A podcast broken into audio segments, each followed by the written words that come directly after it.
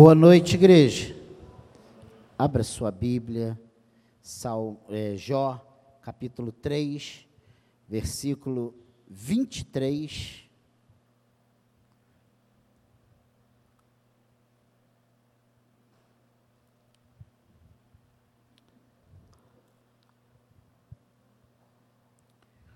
Nós temos consciência que os sofrimentos, que as tristezas, que as frustrações, né, que passamos, que vêm sobre nós, elas nos causam tristeza, elas nos causam dor. E quando nós lemos esse, esse livro de Jó, nós não, não pensamos em outra coisa a não ser nessa situação de Jó. E Jó, ele tinha todas as razões, todos os motivos para ser um homem triste nesse período que é narrado aqui, porque a história de Jó, ela não fala muito antes, enquanto ele estava bem sucedido, e nem fala muito, quase nada, depois, quando ele teve os seus bens restaurados, a sua saúde restaurada. Pouco se fala. Esse livro de Jó, ele compreende o momento difícil de Jó, o momento em que ele estava passando por tribulações tremendas. E não é pouco. Qualquer pai de família que pensa em perder todos os filhos, já só isso já é motivo. Porque bens, animais, ter condições e não ter condições, a saúde, com muita resiliência, a gente consegue passar pelo momento difícil. Mas quando a gente perde os filhos, imagina a gente perder todos os filhos. Quando perde um filho, já é uma dor insuportável, né? uma dor que a gente não esquece. Imagina perder todos os filhos, perder a saúde, perder os bens. Foi uma sucessão de más notícias. E aqui no capítulo 3, no versículo 23, Jó faz uma pergunta. Por que se concede luz ao homem cujo caminho é oculto e a quem Deus cercou de todos os lados. Ele faz uma pergunta, pergunta que muitas vezes nós fazemos ainda em 2018. Quantas, quantos problemas passamos que vem a pergunta: por que eu nasci? Por que eu estou aqui? Por que, que Deus permite? Por que Deus não me leva? Quantas vezes irado a gente pensa isso. E a pergunta, a questão, nós podemos perceber nessa pergunta: por que se concede luz ao homem, cujo caminho é oculto, e a quem Deus cercou de todos os lados? Jó estava se vendo sem saída. Jó estava se vendo, ele não via luz no fim do túnel. A situação de Jó era tão difícil que a vida lhe tornou em agonia, enfadonha.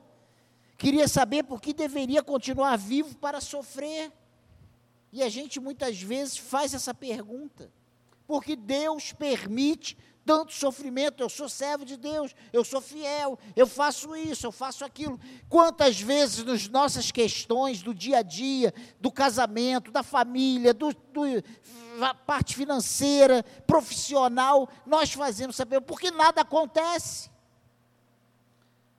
Porque Deus permite isso. Quantas vezes perguntamos isso? Não podia misericórdia ter permitido que ele morresse antes de nascer? E é essa questão que ele está trazendo aqui. A luz é muito preciosa, mas podemos vir a indagar porque ela é concedida. E o caso que levanta a questão aqui é porque ele caminha em profunda dificuldade, tão profunda que não pode ver o fim do túnel. não pode ver qualquer motivo para consolo. Quer em Deus, quer no homem. Seu caminho está oculto, ele não consegue ver uma saída, um escape. E não pense que nós hoje estamos aquém disso ou diferente disso, porque não estamos, muitas vezes nós estamos em situações que momentaneamente, a princípio, parece sem saída, como o caso de Jó. Jó, nesse momento que ele faz esse questionamento com Deus, a situação dele era sem saída. Quantas situações sem saída nós já passamos nas nossas vidas? Lembre aí quantas, quantas situações sem saída.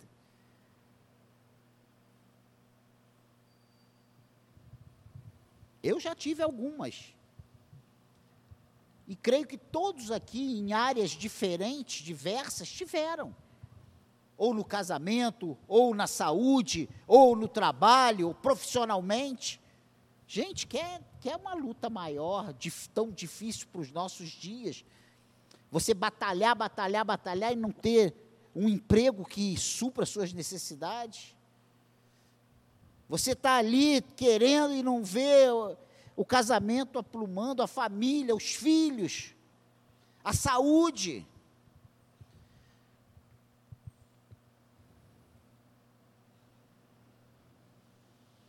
E ele não via, nesse momento, motivo para consolo. O caso que levanta a questão é que não pode ver motivo para isso, nenhum pecado especial foi cometido. Nenhum bem possível parece provir desse caso. Diferente, por exemplo, de Davi, que vê o mal se abater sobre ele, mas ele sabia a causa do mal. Ele sabia porque Deus estava pesando a mão, porque o filho morreu. Ele estava sabendo, porque ele tinha pecado. Ele sabia porque que o filho se rebelou contra ele e tomou o trono dele. Ele sabia porque ele estava sendo humilhado diante de toda a cidade, vendo o seu filho possuindo as suas esposas no terraço, à plena luz do dia, e toda a cidade vendo, porque a cidade era maior e o palácio era mais baixo, e todo mundo via, a cidade via a casa do rei, o palácio do rei, e ele era, foi humilhado. Ele sabia quando estava passando e as pessoas maldizendo ele, humilhando ele. Ele sabia que Deus estava cobrando, Deus estava corrigindo ele.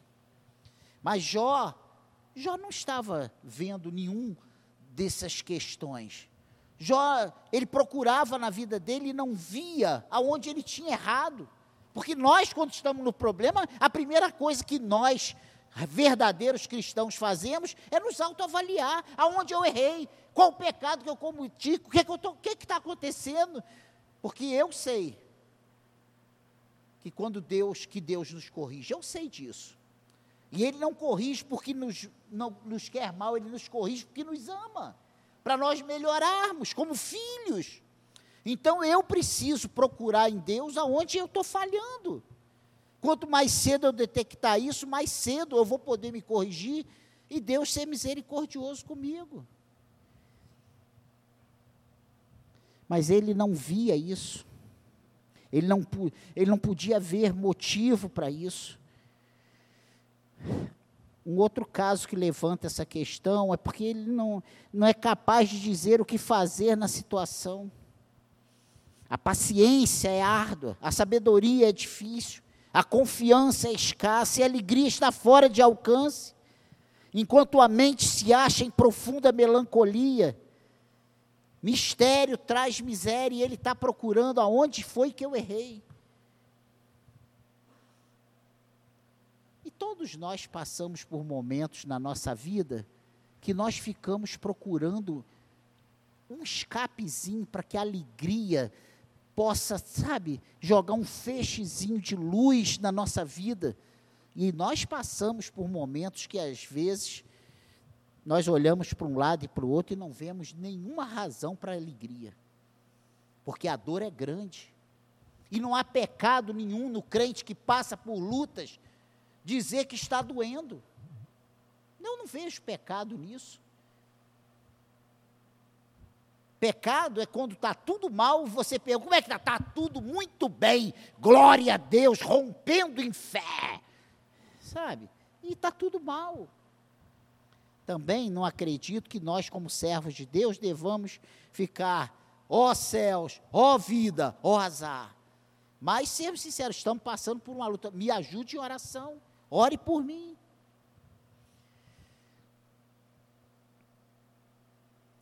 Jó não é capaz de ver uma saída. Essa é a verdade. Jó não consegue ver uma saída.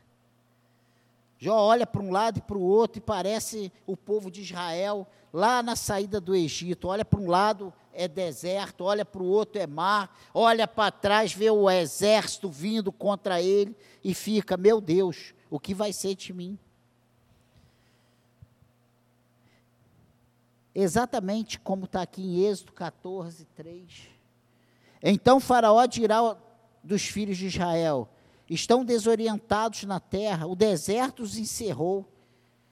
Quando fala sobre a perseguição de Israel, disse o Senhor a Moisés: Fala aos filhos de Israel que retrocedam e se acampam de frente de Pi-Airote, entre Migdol e o mar, diante de Baal Zefon, em frente dele vos acampareis junto ao mar. Então Faraó dirá dos filhos de Israel: Estão desorientados na terra, o deserto os encerrou endurecerei o coração de Faraó para que os persiga, e serei glorificado em Faraó e em todo o seu exército, e saberão os egípcios que eu sou o Senhor. Eles assim o fizeram. Olha que coisa tremenda. E exatamente foi essa sensação que o povo teve quando viu o exército chegando. E o povo se desespera e diz para Moisés o quê? O Senhor nos tirou lá do Egito para a gente morrer aqui, na beira do mar, afogados ou, ou, ou sucumbir nesse deserto. Mas Jó, nenhuma dessas questões aqui, ele conseguia ver uma razão plausível para o que ele passava. E a questão em si é a pergunta que ele faz: por que se concede a luz? Por que tem vida para um sofrimento desse? E essa aí é a questão do mundo. Se Deus existe, por que tanta miséria? Quantas vezes você já ouviu isso aí dessas pessoas que não conhecem Deus? Se esse Deus é amor, por que tanta criança sofre? Por que tantas enfermidades? Não é um questionamento que o mundo faz? Por que tanta miséria, tanta maldade? Isso aí é uma questão que nós enfrentamos sempre, quando vamos falar de Jesus para alguém. É uma das primeiras coisas que são colocadas. Se esse Deus fosse tão um Deus de amor, por que ele permite então tanto sofrimento? É uma pergunta insegura. Por que se concede a luz?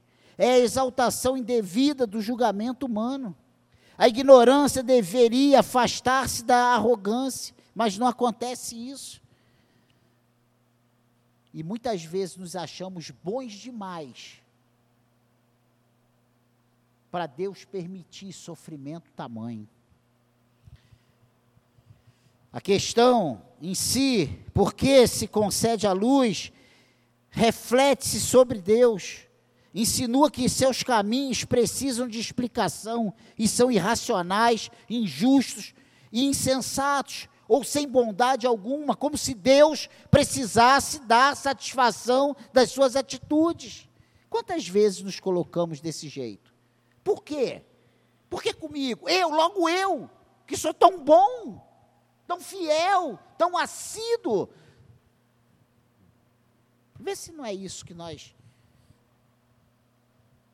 passamos, enfrentamos. Vê se nós não pensamos sobre isso.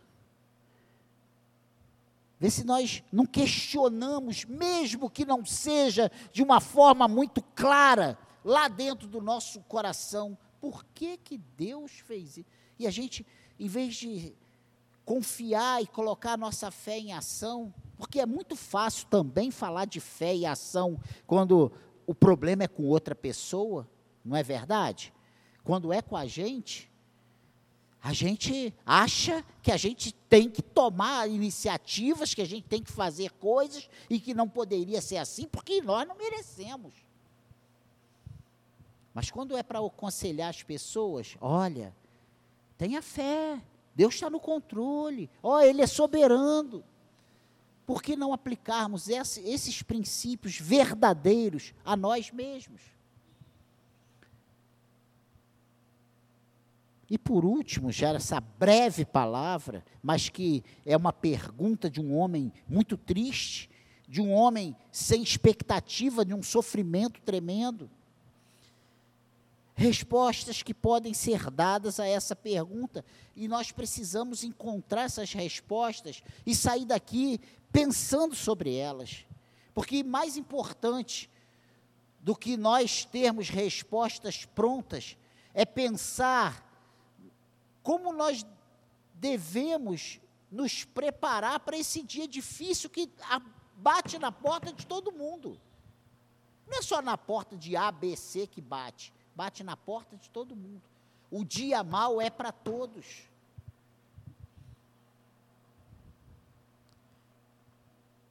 A primeira resposta que pode ser dada a essa pergunta, por que se concede a luz? E nós podemos analisar em dois aspectos. Primeiro, para o ímpio. Há respostas suficientes ao alcance da mão. É a misericórdia que Deus. É a misericórdia de Deus que vai prolongando a luz da vida, que nos guarda do pior sofrimento. Para nós, o desejar a morte é estar ávido pelo inferno, então nós não podemos pensar nisso. Existem certas questões que, por mais que compreendamos, por mais que entendamos, não são permitidas por crente. Eu, como cristão, não posso pensar em dar cabo da minha vida. Eu, como cristão, eu não posso pensar em dar cabo do meu casamento por mais que eu tenha razões, por mais que seja difícil, por mais que traga sofrimento, eu preciso lutar até o fim. E entre o que a minha carne quer e o que a palavra de Deus quer, eu preciso ficar com o que a palavra de Deus quer. Deus está no controle de tudo. É a misericórdia que, prolongando a luz da vida, nos guarda de pior sofrimento. Para nós, o desejar a morte é estar ávidos pelo inferno, desejosos pelo inferno. Não seja tão tolo. Então saia daqui pensando o seguinte: é o amor que nos chama ao encorajamento, ao arrependimento. Toda tristeza pretende nos encaminhar para Deus. Pegue essas lições, esses momentos difíceis e aprenda o que Deus tem para nós. Aprenda o que Deus tem para nós. Aprenda a lição. Há uma didática de Deus nesse sofrimento. O sofrimento não é para a morte. Da morte o Senhor já nos resgatou, já nos tirou.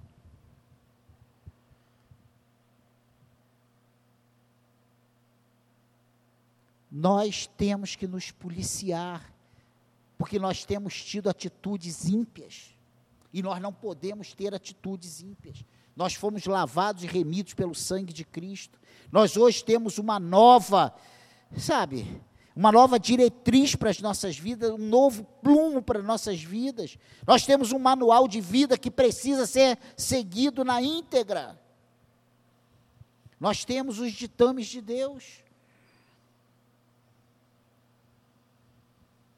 Então, para o ímpio, ele pensa no, eh, na morte, deseja a morte.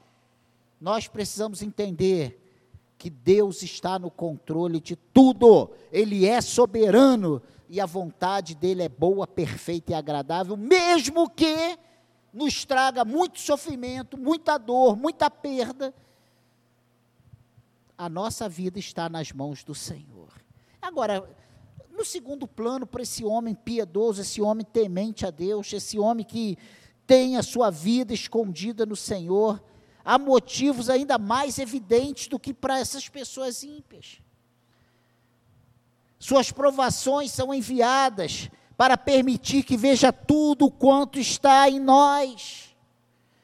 Em profunda perturbação da alma, descobrimos do que somos feitos. E qual foi o final de Jó? Qual foi a declaração que nós hoje nos orgulhamos de ler e declarar? Senhor, eu antes te conhecia só de ouvir falar, mas hoje os meus olhos te veem. Sabe o que significa? O sofrimento para a vida de Jó não foi em vão. Não foi, sabe, um acaso. Ele compreendeu que Deus estava tratando tete a tete com ele. Ele compreendeu que Deus tinha um propósito na vida dele, e o propósito não era morte, era de vida. E o Senhor iria confortar e consolar e mudar aquela história.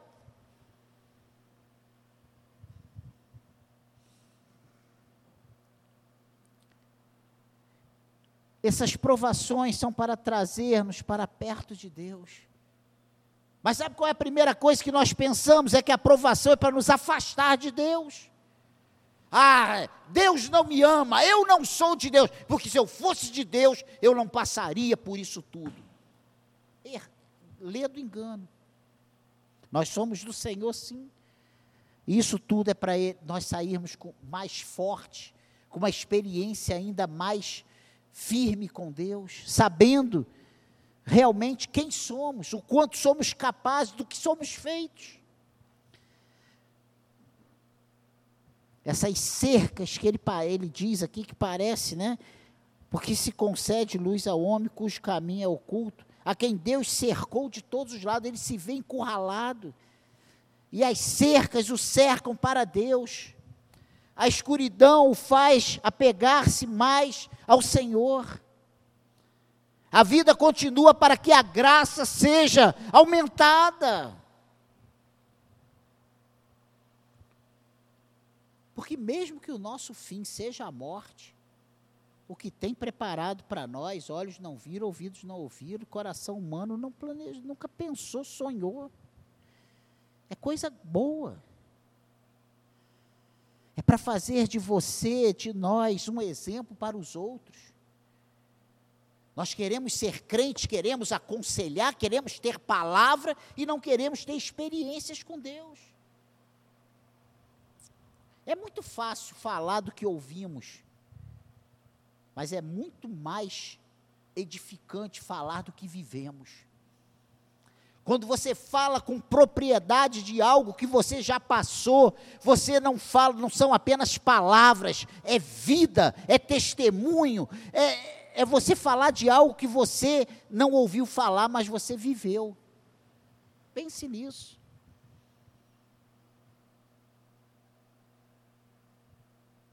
E o que mais o Senhor busca em nós é que sejamos exemplo nesse mundo. Tanto é que a palavra de Deus diz que nós somos sal e luz. O que é sal e luz? Não é um exemplo para o mundo? Não é, não é um diferencial? Não é a contramão de todas as coisas? Se o nosso caminho fosse sempre brilhante, não poderíamos exibir tão bem o poder sustentador, o poder consolador, o poder libertador de Cristo, de Deus. Pense nisso. Quando Paulo declara que aprendeu a viver em toda e qualquer situação, nós pegamos essa declaração e achamos que é mamão com açúcar, é igual comer um mamão com açúcarzinho ou então com leite condensado. Que maravilha, né? Tem gente que gosta, tudo mete um leite condensado. Lá em casa pipoca é com leite condensado, tudo é com leite condensado. Eu já não posso mais isso. Mas é assim, mas não é não. Quando Paulo diz que aprendeu a viver em toda e qualquer situação, ele está falando de algo que ele vivia. Ele um dia estava sendo honrado e no outro dia ele estava sendo perseguido. Em alguns momentos ele tinha para sobrar E em alguns outros momentos ele tinha faltando. Era difícil, não tinha. Ou se tinha, era aquela conta. Era esperando em Deus.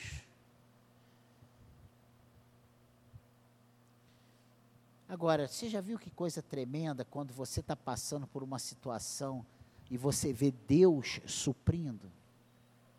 Deus consolando, Deus libertando, quebrando as cadeias, abrindo as portas, fazendo caminho onde não tem caminho, sabe? Você vendo o milagre, o sobrenatural acontecendo, você fala assim: isso foi um milagre. Quantas vezes nós falamos essa fazemos essa declaração? Aconteceu um milagre. Eu vi a mão de Deus seja num livramento, seja na saúde, seja no trabalho, na área profissional. Quantas vezes Deus tem se manifestado tremendamente e nós sabemos que só Deus para nos dar o livramento, só Deus para nos confortar, só Deus para nos sustentar. Ao mesmo tempo que os homens muitas vezes desejam a morte e sentem que ela seria um alívio, poderia ser para eles a maior calamidade possível. Se a morte fosse a solução, morte não é solução para ninguém. E o pior, esse, essa, esse desejo de morrer, como se morrer fosse acabar com todos os problemas, é uma coisa que tem em muitas, em muitos, muitas partes do reino sido uma crescente. Pessoas que dizem-se cristãs, que desejam morrer como se a morte fosse dar fim a todos os problemas. Nós vamos ter um problema muito maior. Sabe por quê? Porque depois dessa vida aqui, nós vamos ter um ajuste de contas. Como vamos nos apresentar ao Senhor? A morte não é solução. O Senhor veio nos livrar da morte. Ele veio nos trazer vida e vida em abundância. Que Deus nos abençoe, nos ajude a entender as nossas questões. Que nós, que Deus nos ajude a entender o nosso Deus, o agir do nosso Deus. Que o Senhor nos abençoe. E eu digo para você sem medo de errar, quando Jó faz essa declaração, ele estava no olho do furacão. E lá na frente, depois que ele questiona com Deus, depois que ele, ele é sabatinado por Deus, depois que Deus coloca ele no seu devido lugar, aí ele conhece realmente Deus. E ele vê que ele estava errado e que o Senhor estava certo, que ele era fraco e o Senhor era todo-poderoso, que ele não tinha como ter resposta para nenhuma daquelas perguntas dificílimas que Deus fez, e Deus fez essas perguntas porque ele não só tinha resposta, como ele mesmo era o autor de todas aquelas obras. Que Deus nos ajude, que na nossa vida, no nosso dia a dia, nós possamos ter o equilíbrio espiritual, a maturidade espiritual, o entendimento que o que Deus tem para nós, que esses breves momentos de provações, não são para nossa morte, mas para o nosso crescimento. Não estamos sozinhos, Deus está conosco.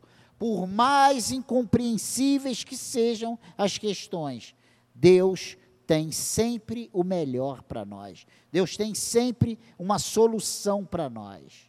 Amém, igreja? Essa é a breve palavra para nós nessa noite. Que Deus nos abençoe. Curva a sua cabeça, vamos orar.